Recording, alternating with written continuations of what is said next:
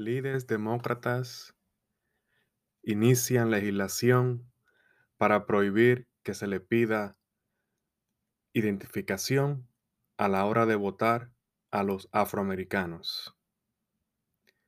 Es la estupidez más grande que he escuchado en toda mi vida.